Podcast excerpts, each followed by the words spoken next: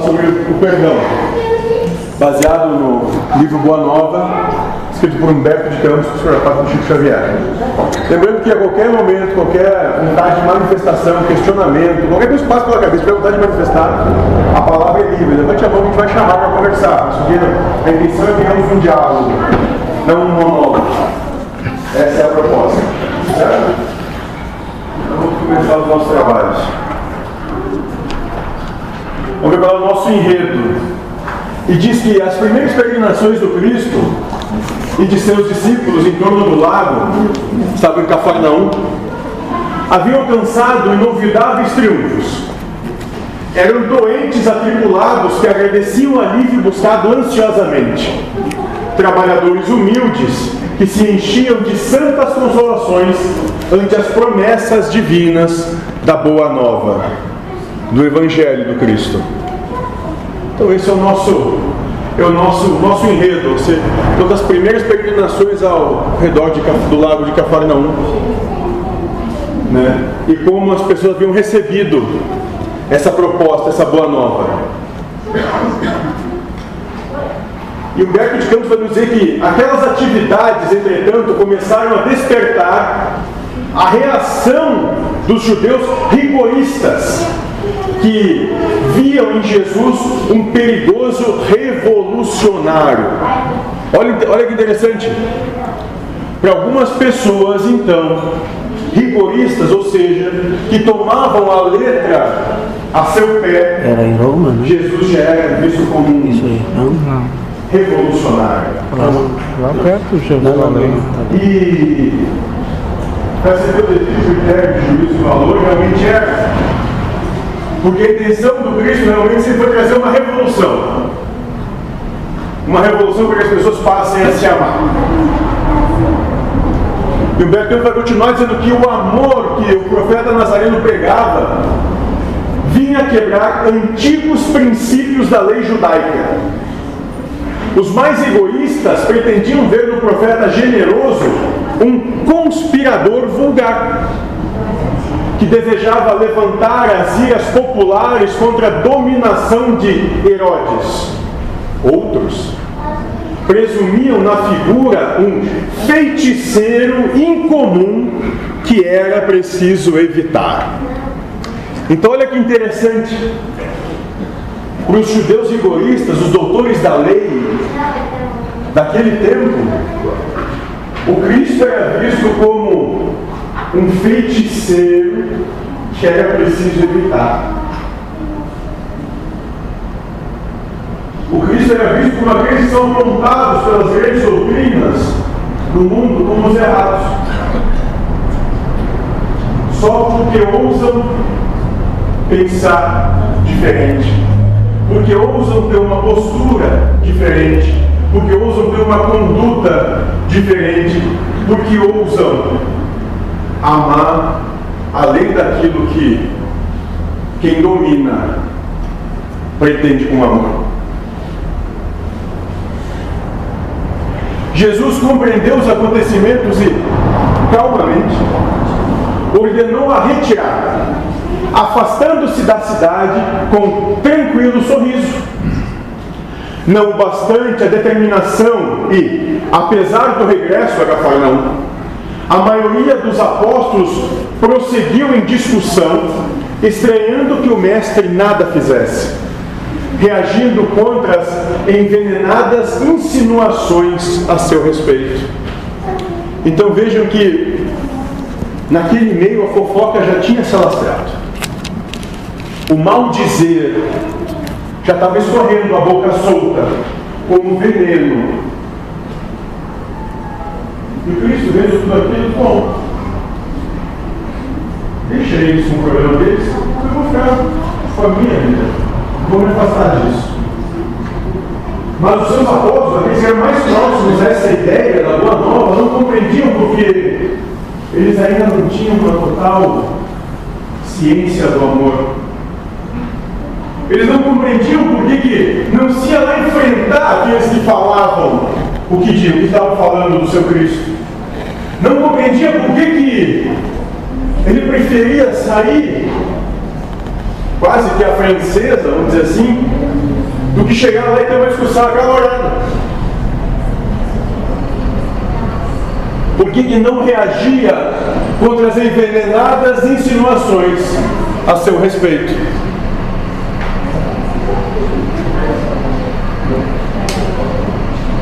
E afinal, saindo de suas reflexões silenciosas, o mestre interrogou: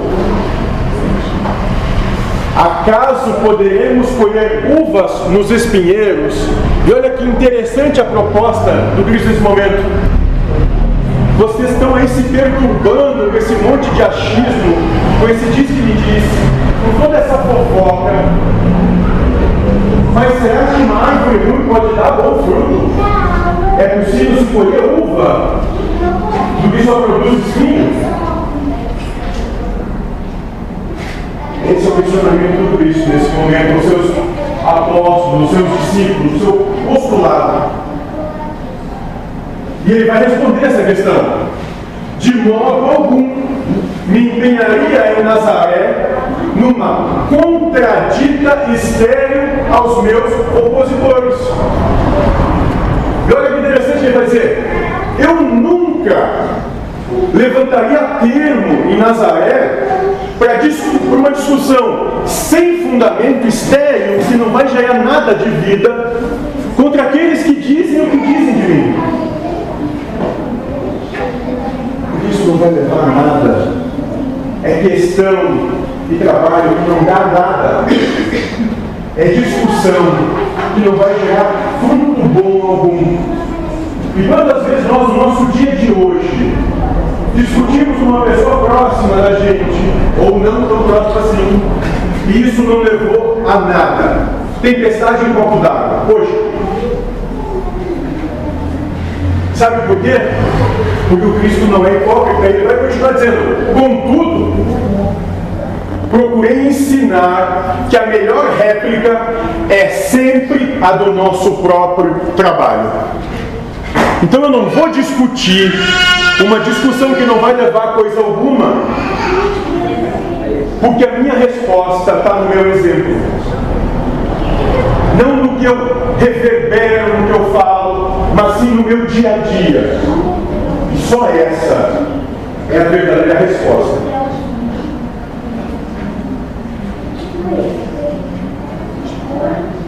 Contudo, procurei ensinar que a melhor réplica é sempre a do nosso próprio trabalho, do esforço útil que nos seja possível.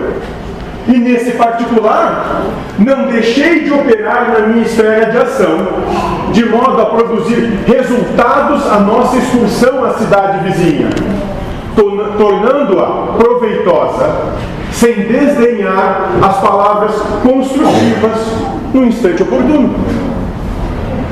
Então ele diz: enquanto ficam falando muita coisa do que a gente faz ou deixa de fazer, eu me ocupo em trabalhar, em cumprir a minha obra, em servir bem ao meu propósito. Porque eu não estou nem aí com o que falam ou deixam de falar de mim. Isso é um momento da vida nós passamos a nos preocupar com o que falam de nós mesmos. Saibam que metade do mundo, pelas mesmas coisas, vai amar vocês. E pela mesma situação, a outra metade vai odiar. Porque uma coisa é certa, no mundo não há consenso.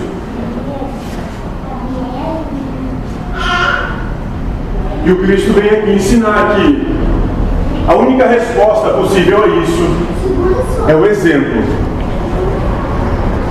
do trabalho fértil.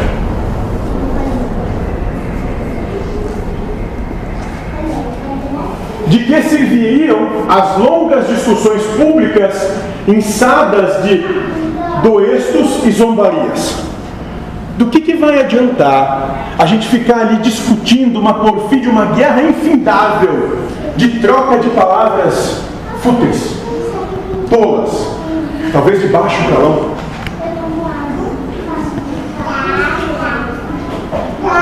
Ao termo de todas elas, teríamos apenas menores probabilidades para o triunfo glorioso do amor e maiores motivos para separatividade e odiosas dissensões.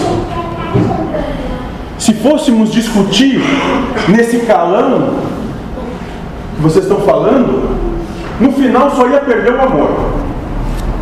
Porque só ia acontecer mais porfídia, mais atrito. De que isso ia adiantar? E aqui talvez ele comece a dizer alguma coisa assim que, quando alguém começa a falar e querer discutir com a gente, diz sim. E essa proposta, na verdade, nós chamamos de perder De que não vale a pena discutir, não vai chegar a nada. Que não está certo acaba com a discussão, acaba com o problema, acaba com a situação daquele momento, porque no calor da emoção a palavra pode se tornar até agressão.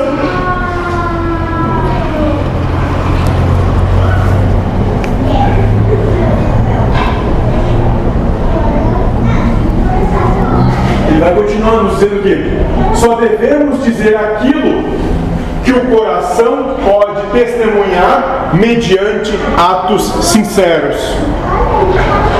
Porque, de outra forma, as afirmações são simples ruído sonoro de uma caixa vazia. E olha que interessante colocação. Nós só podemos afirmar, nós só podemos dizer, nós só podemos verbalizar aquilo que em nosso coração, em nossa essência, em nosso estado pleno de consciência, nós exemplificamos.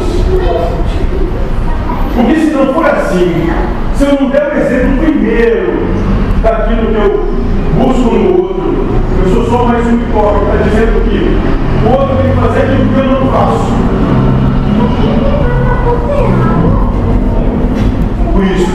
Só devemos dizer aquilo que o coração pode testemunhar mediante atos sinceros. Porque de outra forma, as afirmações são simples ruído sonoro de uma caixa vazia. E nós, quantas vezes nós solicitamos do nosso próximo, seja o nosso marido, mãe, vizinho, irmão, pai, cônjuge, namorado, que fizesse o que nós mesmos não fazemos. Demandamos a outro um exemplo que nós mesmos não damos.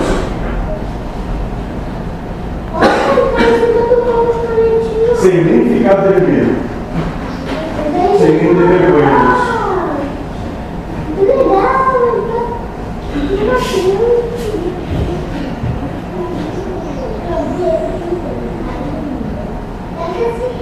Já aconteceu isso com algum de vocês? Já aconteceu e não vai contigo isso? Hã? Não? Hã? Eu não estou ouvindo. Pode repetir de novo? Eu estava viajando. Ah. Então era dois. Tu já solicitou para alguém que te dê um exemplo de vida que tu mesmo não dá? Já fiz isso. Ah. Não sou só eu, então. Sim. É aquela teoria, faço o que eu digo, mas não faço o que eu faço. Né? Pura hipocrisia, exatamente. Mas então Felipe vai dizer, mestre, quase com mágoa. A verdade é que a maioria de quantos compareceram às rogações de Nazaré falava mal de vós. Olha a preocupação de Filipe. Filipe estava preocupado com alguém estava falando mal do Cristo. Mestre, a verdade é que a maioria daqueles que estavam lá falavam mal de ti, cara. Tudo que eu tenho como exemplo que eu tanto amo. Eles agrediram em seus pensamentos e em suas palavras. Isso me doeu, mestre. Mas não será vaidade exigirmos que toda a gente tenha nossa personalidade elevada, nossa personalidade elevada ao conceito, e que algum Jesus com energia e serenidade. Olha só que maravilha que Cristo vai nos dizer. Eu entendo. Mas será que nós não estamos querendo demais do nosso próximo, do nosso irmão,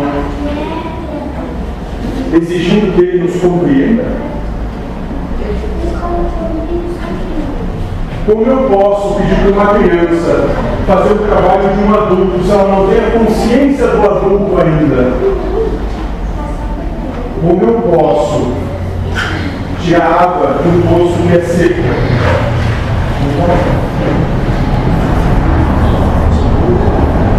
Por isso, Felipe, não será vaidade exigirmos que toda a gente tenha a nossa personalidade e elevado conceito? nas ilusões que as criaturas da terra inventaram para a sua própria vida, nem sempre constitui bom atestado da nossa conduta a falarem todos bem de nós indistintamente. E aqui o Cristo vem dizer que aqueles que estão vivenciando essa experiência parece que ainda fazem uma coisa chamada fofoca. Mas isso é só naquela época, hoje em dia não tem mais, com certeza. Passados dois mil anos, isso não acontece mais por aqui. Ninguém mais faz fofoca, ninguém mais levanta testemunho contra o outro sem nem saber do que está falando. Isso não acontece, tenho certeza. 2019. Passado dois mil anos desse período, os seres humanos não fazem mais fofoca. Como? A gente faz fake news. Ah, fake news. E talvez esse fake news sejam as pedras digitais que um dia não foram alçadas a uma mulher que dizia que era uma prostituta. Talvez as novas pedras alçadas ao rosto de qualquer um, sem qualquer distinção de amor.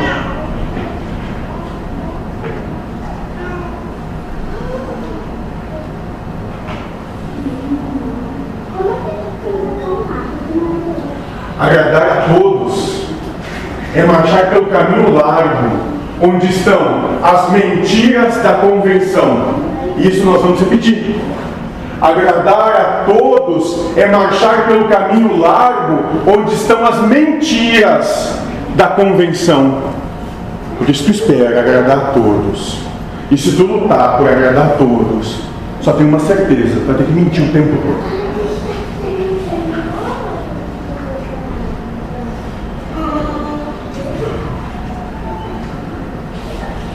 Não tenho culpa de não agradar o outro, porque se o outro não gostou, é problema dele.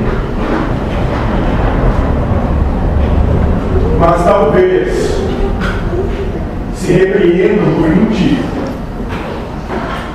por enganar, por iludir.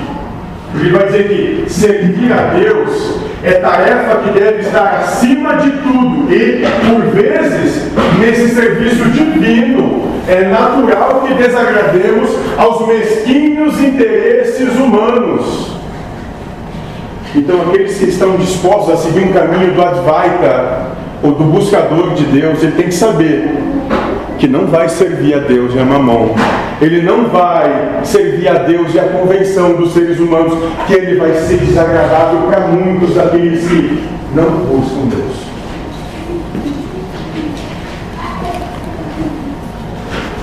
Ele vai ser. Convenção das mentiras, né?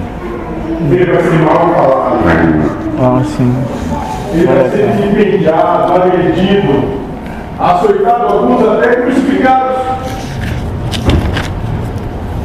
Porque é assim que os interesses humanos trabalham. Quando não conseguem dominar os livres, os exterminam. E vai dizendo, Filipe, sabes de algum emissário de Deus que fosse bem apreciado no seu tempo? Conhece alguém, Filipe, que falava das verdades do meu pai e que no seu tempo foi bem quisto? Não. Foram todos escorraçados da vida. De um jeito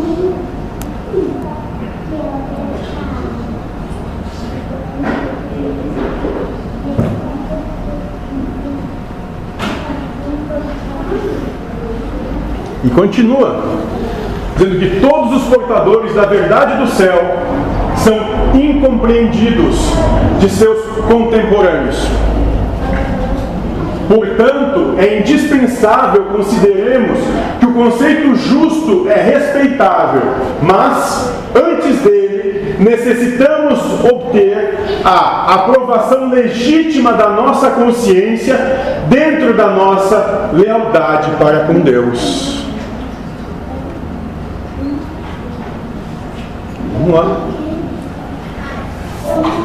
Todos aqueles que têm uma proposta verdadeira em relação a Deus são incompreendidos, porque eles trabalham com verdades diametralmente opostas das verdades humanas, onde aquilo que o mundo diz que é bom para eles não é tão bom assim, aquilo que o mundo diz que é ruim para eles talvez seja maravilhoso. Esses são incompreendidos. Portanto, é indispensável consideremos que o conceito justo é respeitável.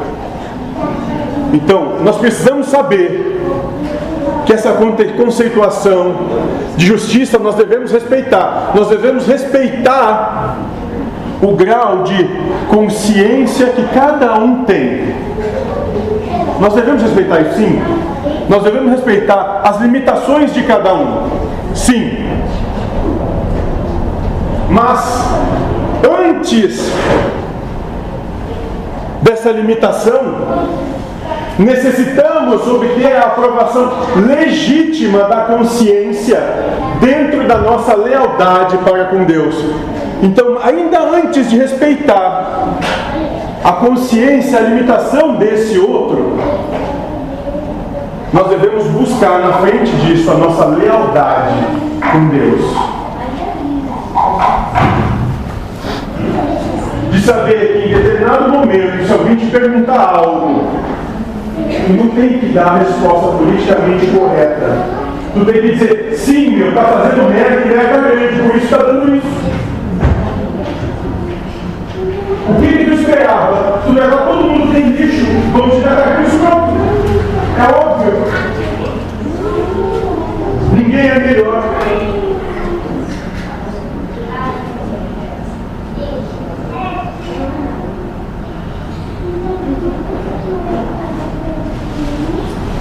Mestre, obtendeu Simão Pedro, a quem as explicações da hora calavam profundamente. Olha só, Simão Pedro estava introspectivo com o que estava acontecendo.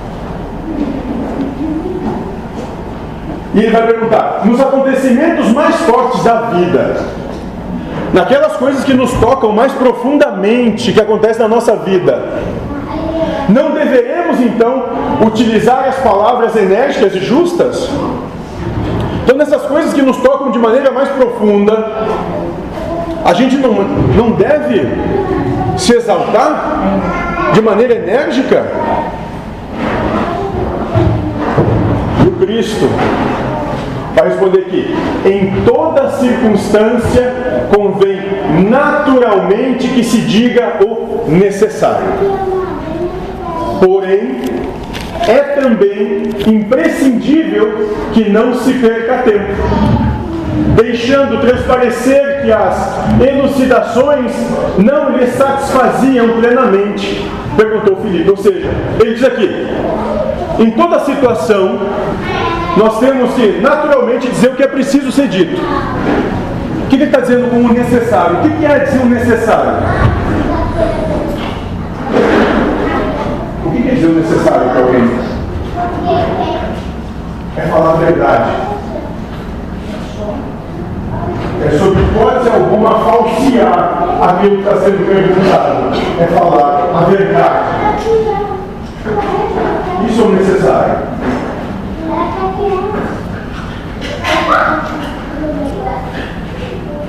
Porém, é também imprescindível que não se perca tempo. E quando se fala o que é necessário, tem que ser falado de uma vez, não ficar dando roteiros.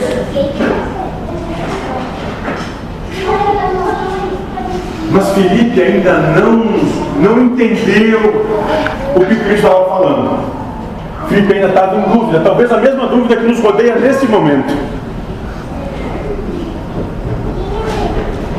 E ele vai perguntar para Cristo: Senhor, vossos esclarecimentos são indiscutíveis.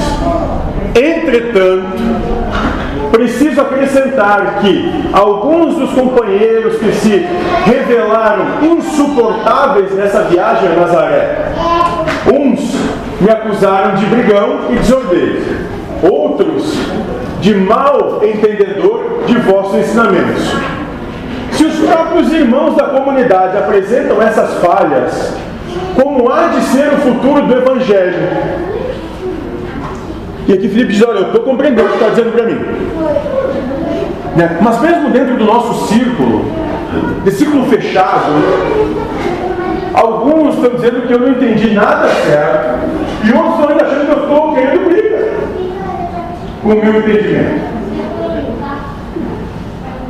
Mestre, que futuro tem essa ideia que está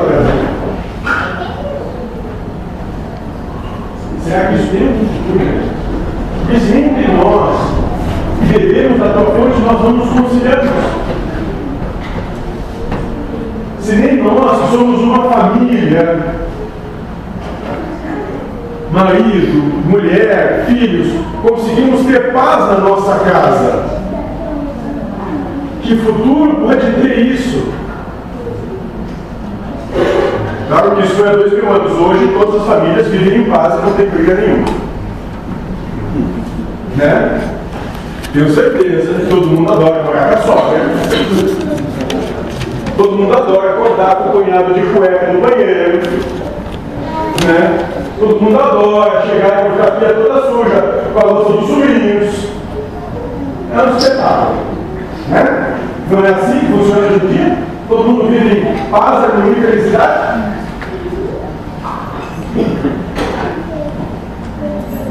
Mas o Cristo estava por um momento e deu a resposta para Filipe.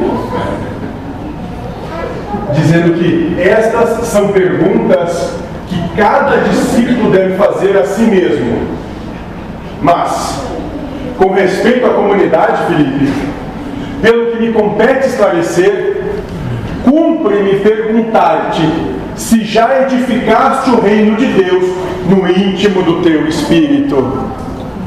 E o Cristo vai dizer: realmente, são sábias essas tuas indagações, esses teus questionamentos. Isso é muito importante. Mas são questionamentos que cada um tem que fazer para si mesmo. Porque cada um tem que cuidar do seu quadradinho. E não ficar olhando para a cama do vizinho. E por falar nisso, Felipe, já fez o teu trabalho, tu já edificou o reino de Deus no teu coração antes de querer perguntar sobre os outros? E antes da gente querer saber da vida dos outros, nós já edificamos o reino de Deus na nossa vida? No mundo de Facebook, Instagram,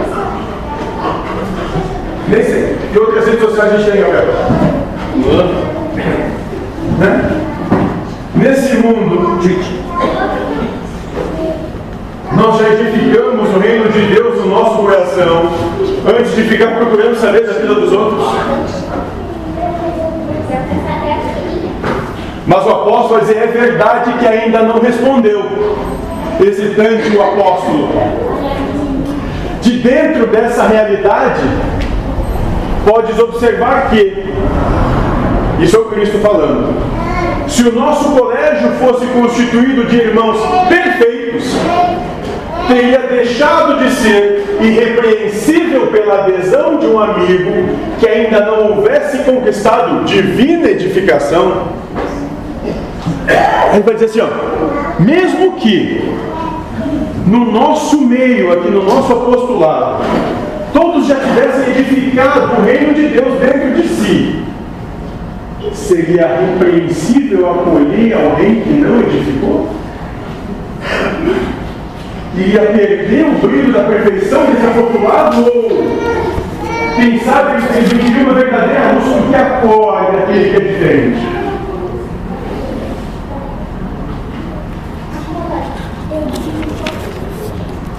Nós somos capazes de acolher a diferença na nossa vida? Somos capazes de acolher aquele que torce pelo time diferente, vou pegar uma coisa bem estúpida. Porque um são amarelo, o outro é verde, um é preto, o outro é branco, um é vermelho, o outro é azul. Somos capazes de acolher aquele que tem uma camisa da cor diferente,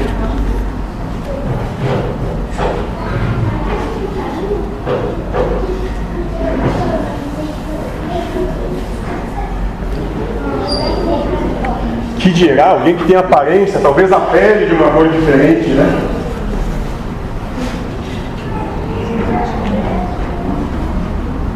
Que dirá esses?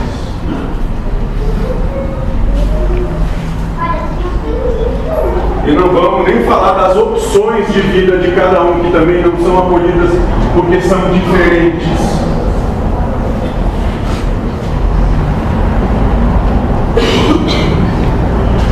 Os discípulos compreenderam e se puseram a meditar enquanto Cristo continuava. O que é indispensável é nunca perdermos de vista o nosso próprio trabalho, sabendo perdoar com verdadeira espontaneidade de coração.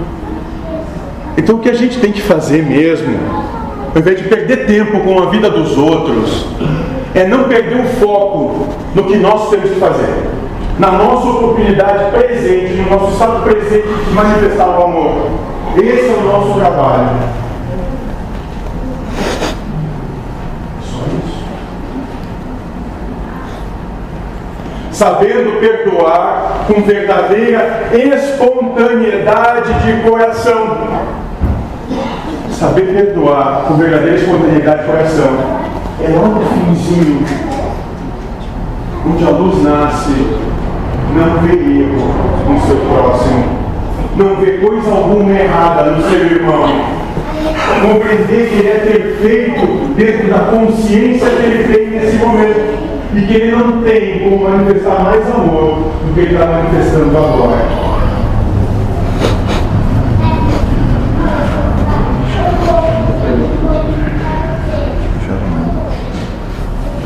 Se nos labores da vida um companheiro nos parece insuportável, é possível que também algumas vezes sejamos considerados assim. Quantas vezes nós olhamos para alguém e achamos ele repugnante, mas a recíproca é verdadeira. Nós também nos fazemos repugnantes para ele. Por isso Cristo vai dizer: temos que perdoar os adversários, trabalhar pelo bem dos nossos inimigos, auxiliar os que zombam da nossa fé, nesse ponto de suas afirmativas, ainda Pedro atalhou dizendo. Então ele vai dizer: temos de perdoar os nossos adversários e trabalhar pelo bem dos nossos inimigos. Que proposta interessante.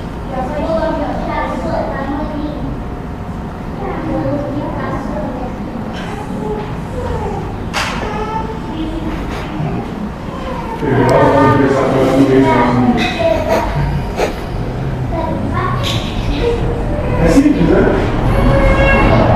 É bem fácil. Né, Tiago? Quantas? Pensa. O que aconteceu? E assim outra também. Auxiliar os que zombam da nossa fé. Ou seja, estender a mão e acolher aqueles que pensam diferente. Mas nesse ponto, Pedro disse o seguinte: Mas para perdoar, não devemos aguardar que o inimigo se arrependa? E que fazer na hipótese de um malfeitor assumir a atitude dos lobos sobre a pele de ovelha? Olha que interessante. Aí Pedro diz: Não, tudo bem, perdoar, ajudar, legal, tranquilo. Mas a gente não tem que esperar que o, que o outro se arrependa do que fez. Hum, tem gente que vai morrer. E aqueles que dizem só que se arrependem, mas que repetem a circunstância. Como é que funciona com esses caras aí?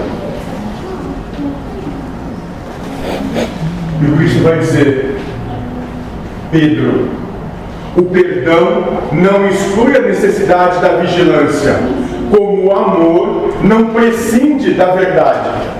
A paz é um patrimônio que cada coração está obrigado a defender para bem trabalhar no serviço divino que lhe foi confiado. Então, sim, vamos perdoar, mas vamos ficar atentos. Não vamos cair no mesmo enredo novamente. Não tem problema algum.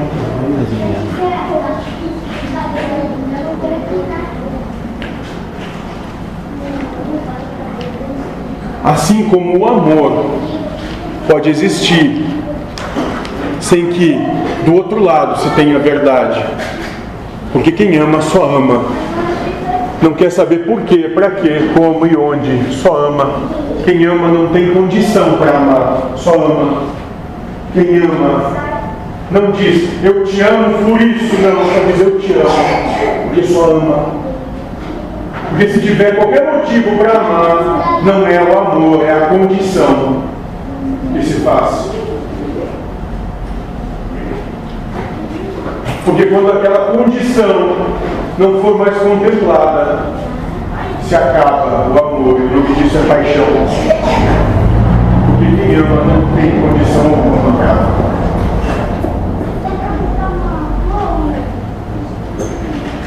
A paz é um patrimônio que cada coração está obrigado a defender. Te mantém em paz é trabalho teu e de mais ninguém, e que não pode ser otorgado a outro. Ninguém tira a tua paz, tu perde tua paz.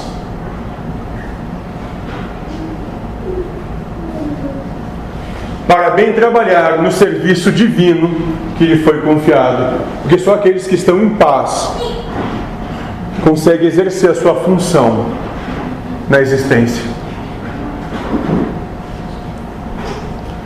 E ele continua dizendo que se o nosso irmão se arrepende e procura nosso auxílio fraterno, ampará-lo com as energias que possamos despender, mas em nenhuma circunstância cogites de saber se o teu irmão está arrependido. Olha que interessante.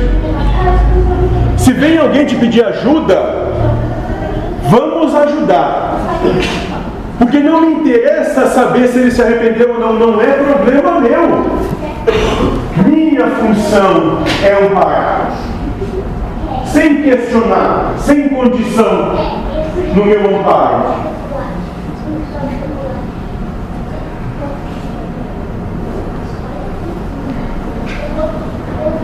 Esquece o mal, o trabalha pelo bem. Quando ensinei que cada homem deve conciliar-se depressa com o adversário, busquei salientar que ninguém pode ir a Deus com um sentimento de odiosidade no coração. Esse, essa oração, ela remete a uma,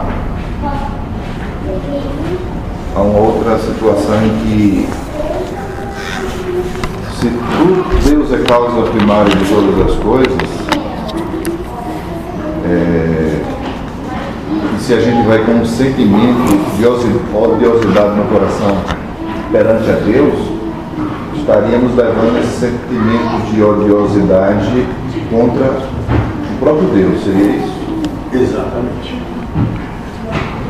Quando perguntaram para o Cristo o que é Deus, tu lembra o que o Cristo falou? Quem é Deus? Causa primária de tudo. Não, isso foi o Espírito da Verdade. Quem perguntou? Quando os fariseus perguntam para o Cristo, perguntam para Cristo quem é Deus, o que, que o Cristo respondeu? Amor. Deus é tudo. Deus é. Então, se tiver um inimigo, esse inimigo é Deus.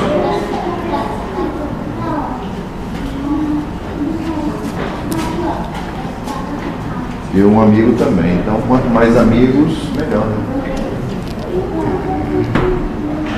Parece óbvio. Vou continuando. Esquece o mal, e o trabalha pelo bem. Não interessa o que os outros fazem, interessa o que você está fazendo para você mesmo. O que é dos outros é problema dos outros. Quando ensinei que cada homem deve conciliar-se depressa com o adversário, busquei salientar que ninguém pode ir a Deus com um sentimento de odiosidade no coração. Porque se tudo é Deus e todos são Deus, como é que pode chegar até Deus odiando Deus? Então aquela pessoa que tem problema com você no trabalho, é Deus que tem problema com você, com você no trabalho. Aquela situação que tu não gosta na tua casa é uma situação proporcionada por Deus, porque aprender a amar Deus sobre todas as coisas, e próximo como a si mesmo. Mas tem gente que diz que eu. Porque se não fosse assim, se não fosse buscar é amar as coisas que nos É contrariam, mesmo. que nos desdizem, que nos colocam desafio, É o mesmo. é muito fácil e cômodo se apaixonar pelo que a gente gosta. O verdadeiro trabalho é amar as coisas que nós repudiamos.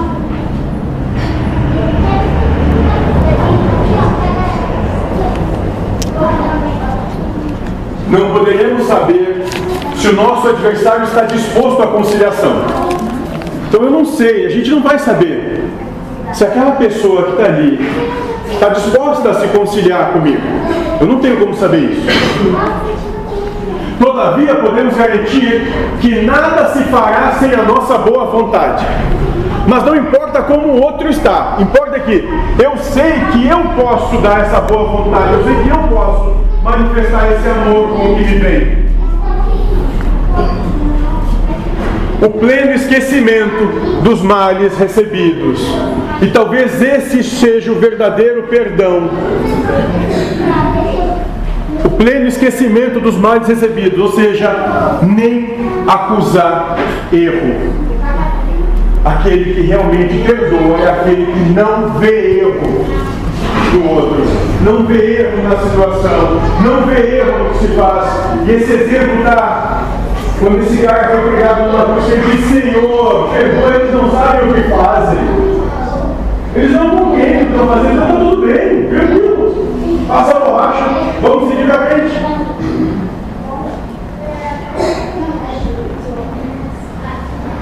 Se o irmão infeliz se arrepender, estejamos sempre dispostos a ampará-lo e a todo momento precisamos e devemos olvidar o mal. Então, se esse outro chegar mesmo a se arrepender, bom, tranquilo, vamos amparar ele, vamos trazer ele para a nossa casa, vamos trazer ele para o nosso convívio, vamos nos conciliar realmente, vamos trazer paz, harmonia e felicidade nessa relação a todo o tempo.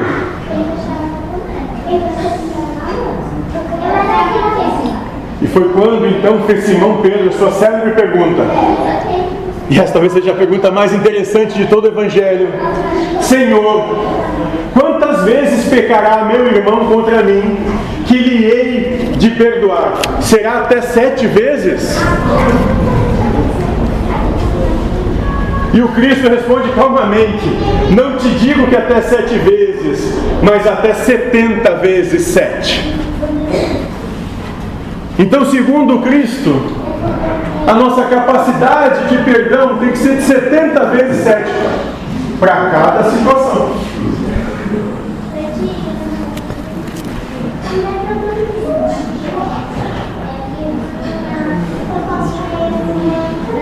Só isso. Tudo que nos acontece.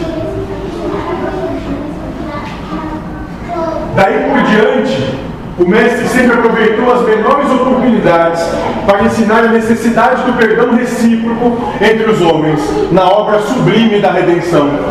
Acusado de feiticeiro, de servo de Satanás, o conspirador Jesus demonstrou em todas as ocasiões a máxima de boa vontade para com os espíritos mais rasteiros do seu tempo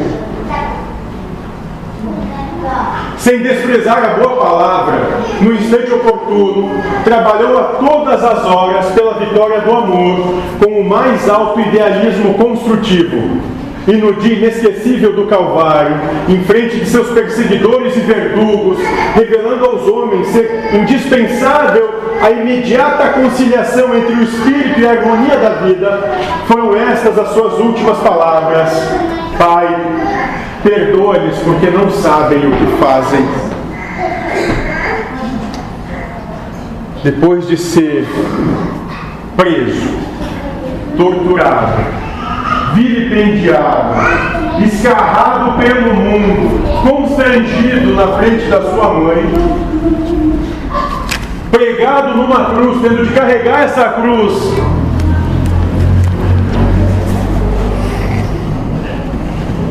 Esse cara lá em cima diz o seguinte para o pai dele: Tá tudo bem, não é problema algum. Eles só não entendem. Quantas vezes nós conseguimos ser o nosso colega de trabalho isso? Está tudo bem. Eles só não entendem. Quantas vezes a gente consegue dizer para o nosso marido, para a nossa esposa, para o nosso pai, nosso filho, para a nossa sogra, para o nosso cunhado, para o nosso vizinho. Está tudo bem. Só não entende. Não tem problema nenhum. Perdoar é alcançar a lucidez que não existe erro. Só não se chega numa consciência de compreensão maior. Ninguém está errando. Todos estão manifestando o amor que é possível ter. Só isso.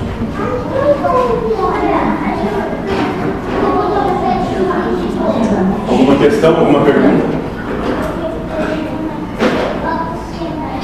Nada?